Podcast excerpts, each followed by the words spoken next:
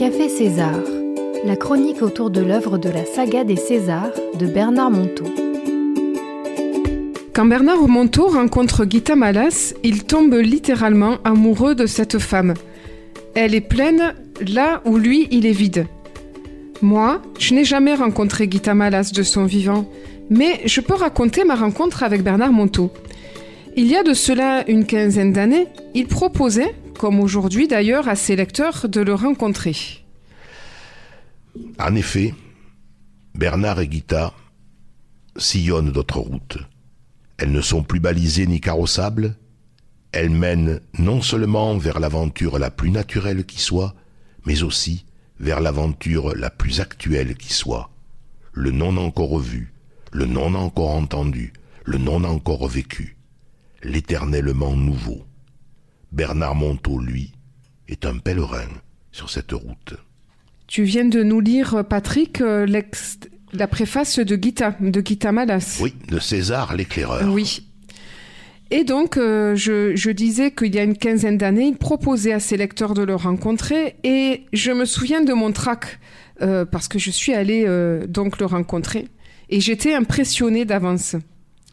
Lorsque je l'ai vu, j'ai cru voir le Père Noël, le vrai, celui auquel on croit enfin. Et c'est comme c'est décrit d'ailleurs dans César l'éclaireur, quand il parle de César. J'ai vu des rides en cascade, des yeux qui pétillent et une intensité de regard. Et je me souviens, je m'étais présentée avec ma petite misère du jour parce que c'était le jeu proposé. Et je me suis sentie euh, superficielle. Et c'est comme ça que je me suis présentée. Il m'a alors montré que cette superficialité pouvait être une qualité si je savais l'accueillir. Mais au fond, cette, superficialité, si j'y rajoute un peu de profondeur, ne permettrait-elle pas de rendre, de rendre accessible à tous une connaissance? Et finalement, 15 ans après, avec cette émission, n'est-ce pas ce que je suis en train de faire? Eh oui, Myriam, tu découvres le baptême, le chapitre premier de César l'éclaireur est intitulé Le baptême de l'ordinaire. Et au fond, qu'est-ce que le baptême, Myriam? Si ce n'est le passage. Le passage qui est euh, initié par une expérience.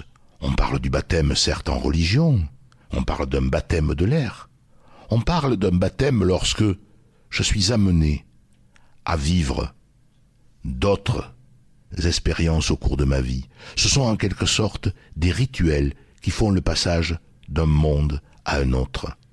Baptême de l'ordinaire, oui, lorsque, comme toi Myriam, lorsque tu t'es trouvé face à Bernard Monteau. La rencontre fait un petit peu peur. On a des préjugés, on a des méfiances, on a des réticences face à l'autre. Mais aujourd'hui, on essaie de gommer cette rencontre de corps à corps, de cœur à cœur, d'émotion à émotion, et on préfère le faire par les réseaux sociaux.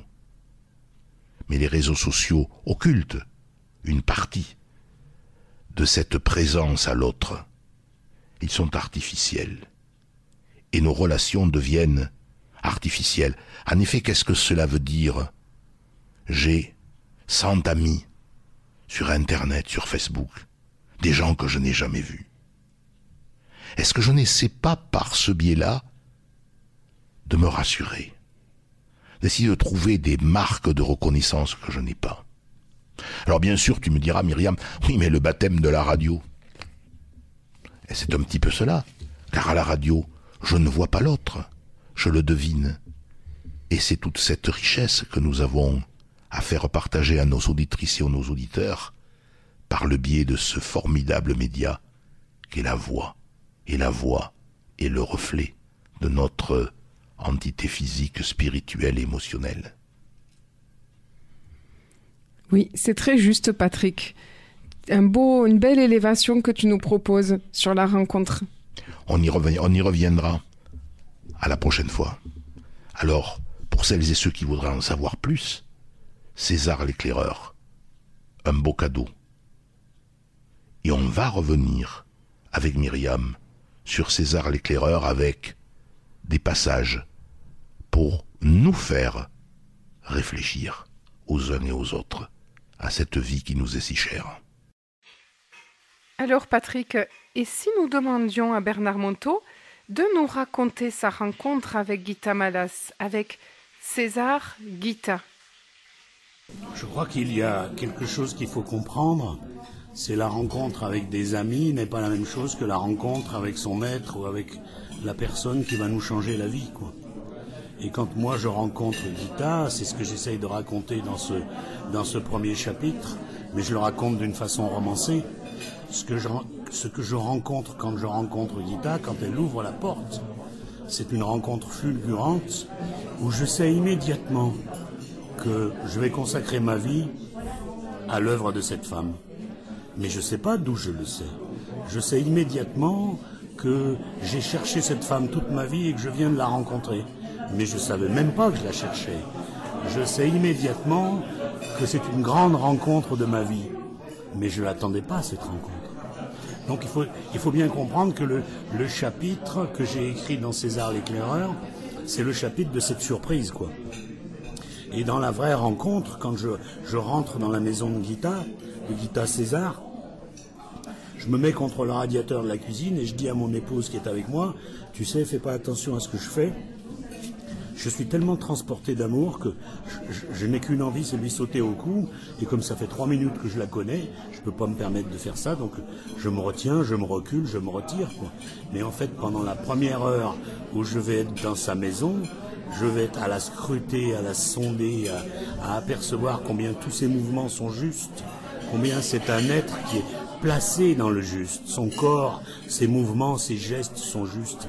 Et je suis fasciné d'amour. Je suis, c'est, c'est inexplicable, c'est pas intelligent, c'est tout ce que vous voudrez, trouvez les adjectifs que vous voulez. Mais en tous les cas, c'est ce qui m'arrive ce jour-là. Et donc, le premier chapitre, c'est ça, c'est, je suis baptisé à une autre humanité. Je suis baptisé à une humanité qui soudain découvre que les hommes peuvent être justes, peuvent avoir des gestes justes, des mots justes. Et je suis baptisé à cette ampleur de l'espèce humaine et je découvre Gita Malas comme un, un humain découvrirait un martien. Et je me demande dans quel monde elle est pour vivre de cette manière.